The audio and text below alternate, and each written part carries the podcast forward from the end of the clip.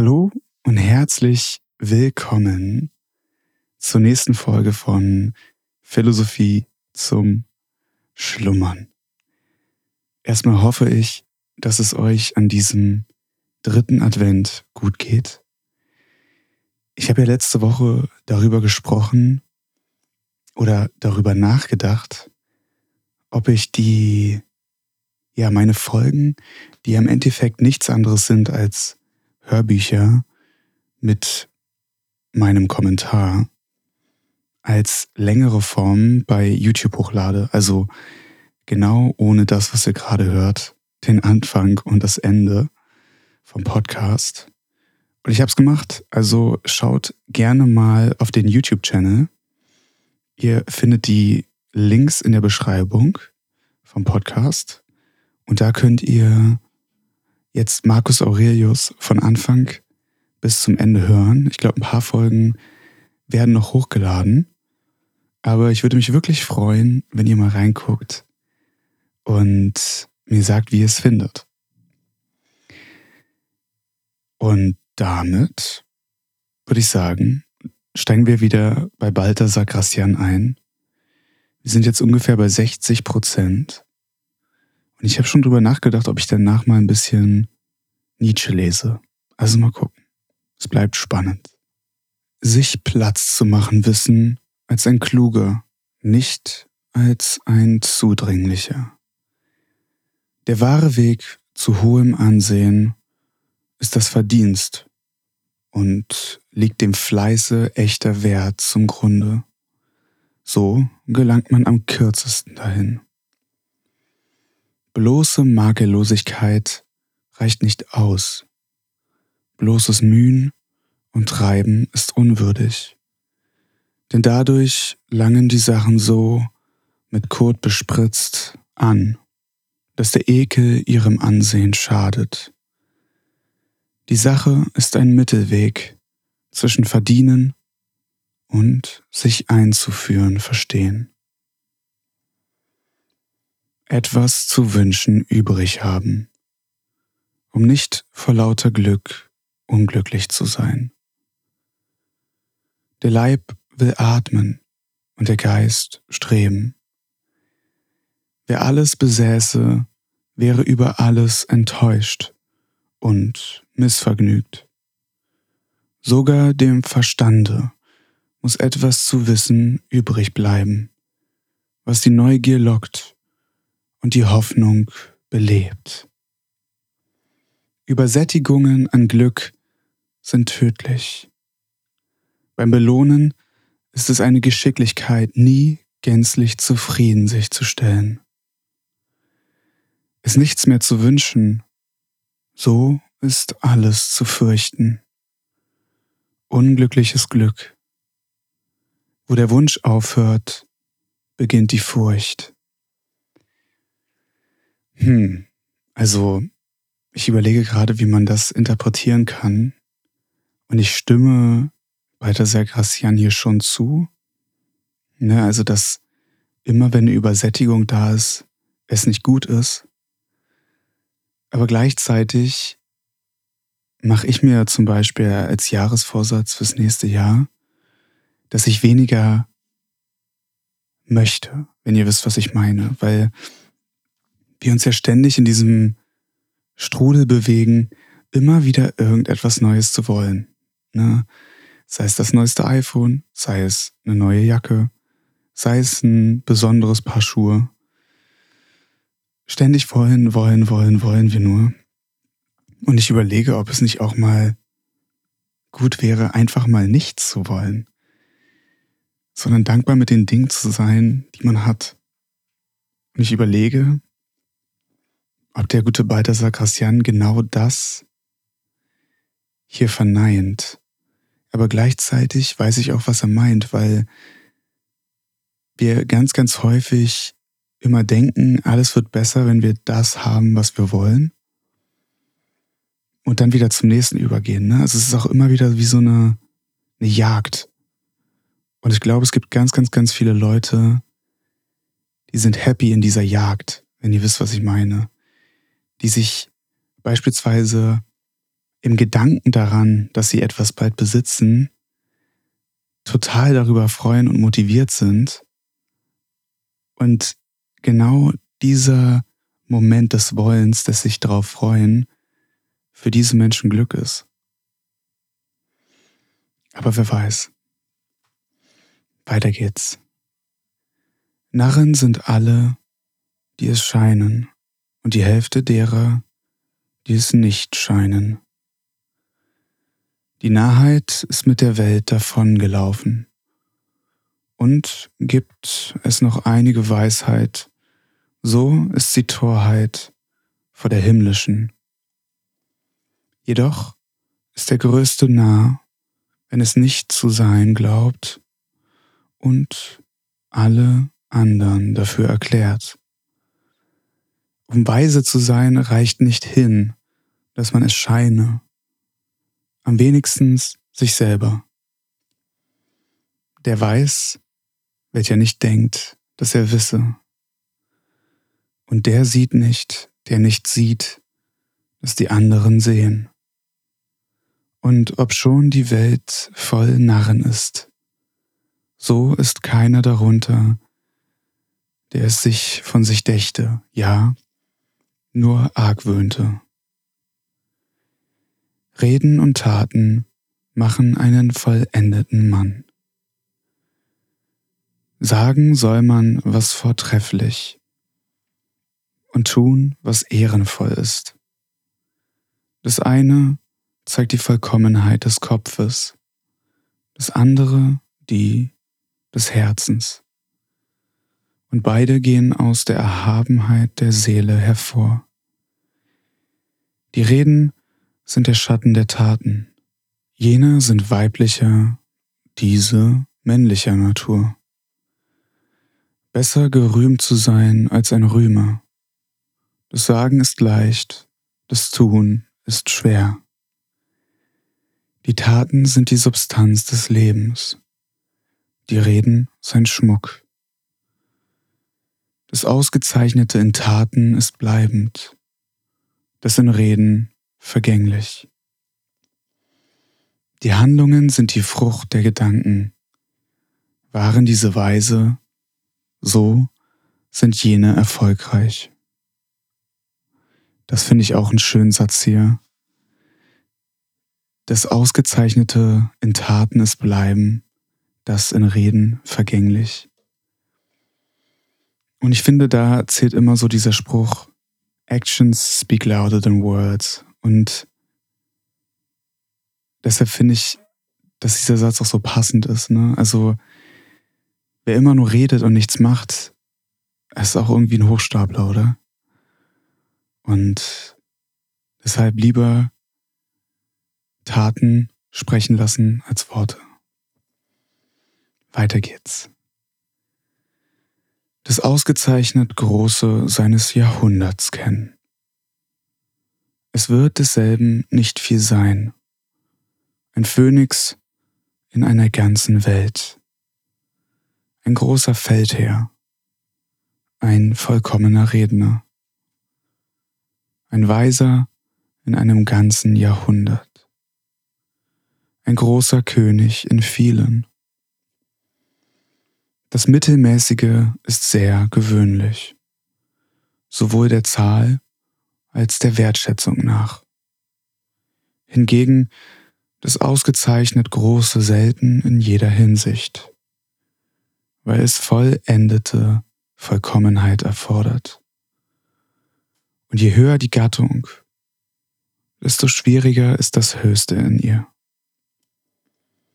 Viele haben den Beinamen der Großen, der dem Cäsar und Alexander gehört, angenommen, aber vergeblich, da ohne die Taten das Wort ein bloßer Hauch ist. Wenige Senecas hat es gegeben, und nur einen Apelles kannte die Welt. Man unternehme das Leichte, als wäre es schwer, und das Schwere, als wäre es leicht.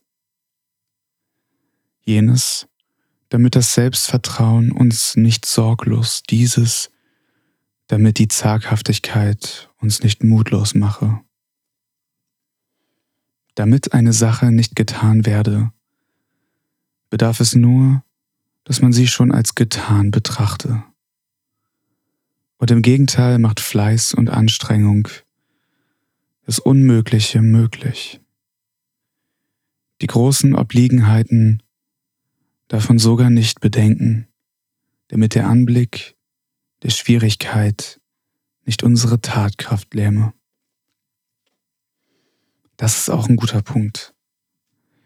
Die großen Obliegenheiten darf man nicht bedenken, damit der Anblick der Schwierigkeit nicht unsere Tatkraft lähme.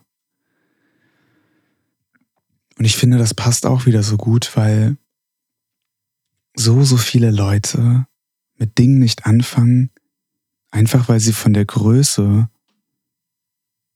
irgendwie Angst haben. Ne? Nehmen wir mal eine Masterarbeit oder so. Ja, da gibt es bestimmt viele, die extrem Angst davor haben, so etwas Großes zu beginnen, weil da ja Wochen, vielleicht Monate an Arbeit drin stecken. Und ich finde, wenn du dann reingehst und sagst, hey, das haben ganz, ganz viele vorher auch schon geschafft, und man fängt einfach Stück für Stück an, dann ist die halbe Miete schon durch. Ne? Also einfach das Anfangen. Und das sieht man ja bei so, so vielen Dingen. Ne? Auch wenn es darum geht, einen neuen Job zu suchen oder so. Man muss da einfach dieses Selbstvertrauen in sich selber haben und sich sagen, wenn man Dinge Stück für Stück anfängt, Stück für Stück, ja, schafft, dann, dann, dann wird man es auch schaffen. Ganz einfach. Weiter geht's. Die Verachtung zu handhaben, verstehen. Um die Sachen zu erlangen, ist ein schlauer Kunstgriff, dass man sie gering schätze. Gewöhnlich wird man ihrer nicht habhaft, wenn man sie sucht.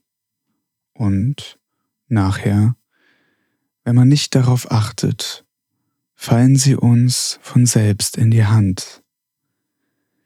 Da alle Dinge dieser Welt einen Schatten der ewigen Dinge sind, so haben sie mit dem Schatten auch diese Eigenschaft gemein, dass sie den fliehen, der ihnen folgt, und dem folgen, der vor ihnen flieht. Die Verachtung ist ferner auch die klügste Rache. Es ist feste Maxime der Weisen, sich nicht mit der Feder zu verteidigen. Denn solche Verteidigung lässt eine Spur nach und schlägt mehr in Verherrlichung der Widersacher als in Züchtigung ihrer Ver Verwegenheit aus. Es ist ein Kniff der Unwürdigen, als Gegner großer Männer aufzutreten um auf indirekten Wege zu der Berühmtheit zu gelangen, welcher sie auf dem direkten durch Verdienste nie teilhaft geworden wären. Und von vielen würden wir nie Kunde erhalten, hätten sie ihre ausgezeichneten Gegner sich nicht um sie gekümmert. Keine Rache tut es dem Vergessenen gleich, durch welches sie im Staube ihres Nichts begraben werden. Solche, Verwegne, wähnen sich dadurch unsterblich zu machen, dass sie an die Wunder der Welt und der Jahrhunderte Feuer anlegen. Die Kunst der Verleumdung zu beschwichtigen, ist sie unbeachtet zu lassen. Gegen sie anzukämpfen, bringt Nachteil und eine Herstellung unseres Ansehens, die es schmälert, ist dem Gegner wohlgefällig. Denn selbst jener Schatten eines Makels benimmt unseren Ruhm, seinen Glanz, wenn er ihn auch nicht ganz verdunkeln kann. Man soll wissen, dass es Pöbel überall gibt. selbst im schönen Korinth, in der auserlesensten Familie. Jeder machte die Erfahrung in seinem eigenen Hause. Nun gibt es aber Pöbel und Gegenpöbel, der noch schlimmer ist. Dieser spezielle teilt mit dem Allgemeinen alle Eigenschaften, wie die Stücke des zerbrochenen Spiegels. Er ist aber schädlicher. Er redet dumm, tadelt verkehrt, ist ein großer Schüler der Unwissenheit, Gönner und Patron der Narrheit und Bundesgenosse der Klatscherei. Man beachte nicht, was er sagt, noch weniger, was er denkt. Es ist wichtig, ihn zu kennen, um sich von ihm zu befreien. Denn jede Dummheit ist Pöbelhaftigkeit. Und der Pöbel besteht aus den Dummen. Sich mäßigen. Man soll einen Fall wohl überlegen, zumal einen Unfall. Die Anwandlungen der Leidenschaft sind das Glatteis der Klugheit. Und hier liegt die Gefahr, sich ins Verderben zu stürzen. Von einem Augenblick der Wut oder der Fröhlichkeit wird man weitergeführt als von vielen Stunden des Gleichmuts. Und da bereitet manchmal eine kurze Weile die Beschämung des ganzen Lebens.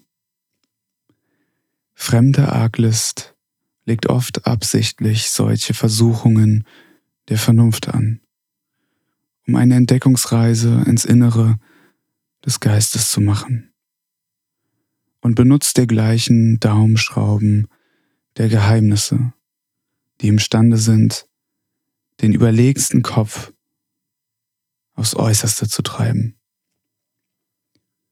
Zur Gegenlist diene die Mäßigung, verzüglich bei plötzlichen Fällen. Ein sehr überlegter Geist ist erfordert, wenn nicht einmal eine Leidenschaft das Gebiss zwischen die Zähne nehmen soll. Und gewaltig klug muss der sein, der es zu Pferde bleibt. Wer die Gefahr begriffen hat, geht behutsam seinen Weg. So leicht ein Wort dem scheint, der es hinwirft, so schwer dem, der es aufnimmt und wiegt. Ich überlege, wie man das hier interpretieren kann.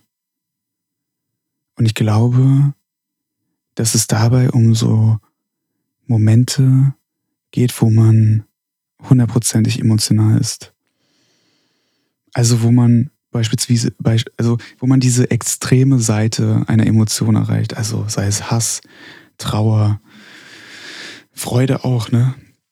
Indem man nicht mehr wirklich nachdenkt, ne? Und man eben auch, wenn man beispielsweise dazu tendiert, Impulskäufe zu tätigt, zu tätigen, lieber ein, zwei Nächte drüber schlafen sollte, wenn man in sich wieder diesen Drang findet, dass man irgendwas kaufen will. Und so ist es, glaube ich, bei vielen, wenn man irgendwie total enthusiastisch ist über irgendwas. Lieber eine Nacht drüber schlafen und dann weiter gucken. Nicht an der Narrenkrankheit sterben. Meistens sterben die Weisen, nachdem sie den Verstand verloren haben. Die Narren hingegen ganz voll von gutem Rat. Wie ein Narr sterben heißt von zu vielem Denken sterben. Einige sterben, weil sie denken und empfinden. Andere leben, weil sie nicht denken und empfinden. Diese sind Narren, weil sie nicht vor Schmerz sterben, und jene, weil sie es tun. Ein Narr ist, wer an zu großem Verstande stirbt. Demnach sterben einige, weil sie gescheut und leben andere, weil sie nicht gescheut sind. Jedoch obgleich viele wie Narren sterben, so sterben doch wenige Narren. Und damit sind wir am Ende dieser Folge angekommen. Ich hoffe, euch hat es gefallen. Lasst doch gerne eine Bewertung hier bei Spotify da und unterstützt damit diesen Podcast ein bisschen. Vielen Dank, dass ihr mit dabei seid. Ich würde mich freuen, wenn wir uns nächste Woche hören. Und dann ist schon Weihnachten. In diesem Sinne, macht euch eine schöne, besinnliche Zeit. Ciao.